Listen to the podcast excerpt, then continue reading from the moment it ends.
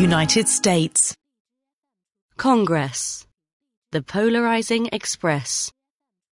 Blue state Republicans could become almost as rare as white Southern Democrats. I operate under the principle of justified optimism, says Deep Sran, as he shows off the school he founded, based, he says, on his reading of Plato's Republic. If voters elected representatives based on their CVs, Mr. Sran would cakewalk into Congress. A lawyer with a doctorate in human development, turned teacher and entrepreneur, Mr. Sran is the son of immigrants, raised in the suburbs of Washington, D.C. He is one of 11 Democrats champing at the bit to replace Barbara Comstock, a Republican who has represented Virginia's diverse, wealthy 10th congressional district for two terms. She is one of 23 Republicans representing districts that Hillary Clinton won in 2016. Democrats think they can flip them all and more. The Democratic Congressional Campaign Committee, or DCCC, has 91 districts in its sights, the lion's share of them in states that Mrs. Clinton won or barely lost. They are, of course, unlikely to win them all, but an upset election, as this year's midterms in November could easily be, will break first and hardest in those states, which would leave the Republican Congressional Caucus smaller and more strident, and risks making Congress even more dysfunctional. Republicans from liberal states were not always on the endangered list.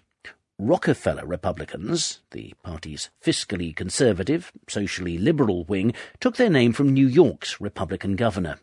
But as the party grew more uniformly conservative, its centre has moved steadily westward and southward. Just as Barack Obama's unpopularity in the South hastened but did not cause the near extinction of white Southern Democrats, so President Donald Trump's unpopularity looks likely to sharply reduce the number of Republicans from liberal states.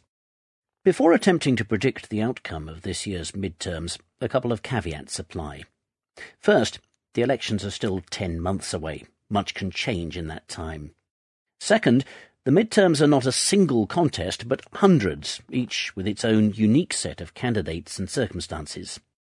Challengers who look good on paper will have feet of clay. Incumbents, deemed all but dead, will find reserves of strength and cunning. That said, Democrats are not wrong to feel confident. More than two dozen Republican congressmen, many from competitive districts, have announced their retirements. Democrats hold a nearly 13-point lead on a generic ballot. They won only two of seven special federal elections last year, but they outperformed expectations in most of them. Victories in Alabama and Virginia's gubernatorial election showed that Democrats are energized, while Republicans are not.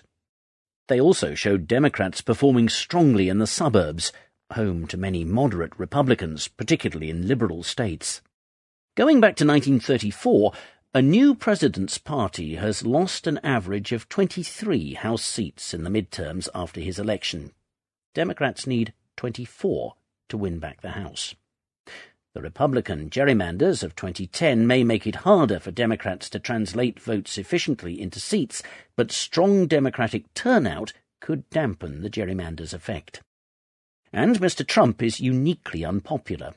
Around 56% of voters disapprove of his performance, more by far than any president dating back to Harry Truman at this point in their tenure. Republicans hope that a booming economy, low unemployment, and the extra money voters will see from tax reform will provide favourable headwinds, but the president's unpopularity makes that less likely. When you dislike someone, you're unlikely to think they're responsible for anything good that happens, while you blame them for everything bad, says Larry Sabato, a political scientist at the University of Virginia. Blue state Republicans have the added albatross of the tax bills signed into law late last year.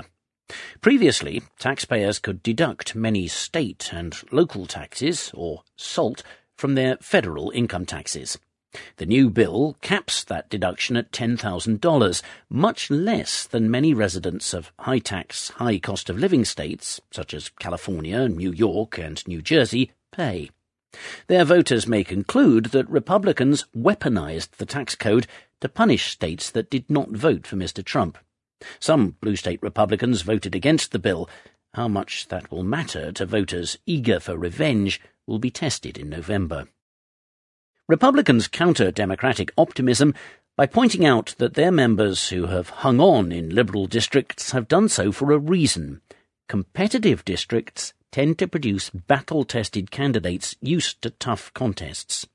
And the time for Democratic surprises is over. If a Republican incumbent is caught off guard after last year's elections, says Nathan Gonzalez, a campaign analyst, it's their own foolishness. Even comfortable Republican incumbents, such as Rodney Frelinghuysen, who has represented New Jersey's rich 11th district since 1995 and has never won less than 58% of the vote, have raised their campaign game. Democratic enthusiasm has a downside.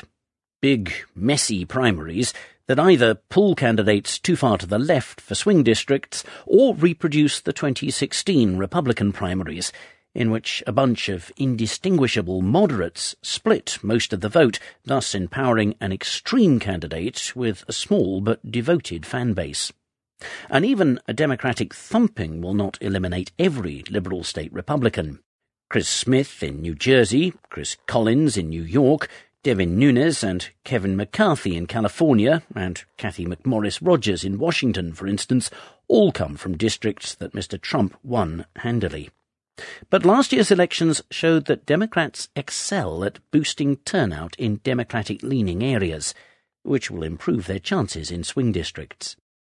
That is why, even with all the caveats in place, a thinning out of Republican ranks in Democratic states looks likely. That would leave Republicans from safe seats, notably the hard right members of the Freedom Caucus, proportionately more powerful.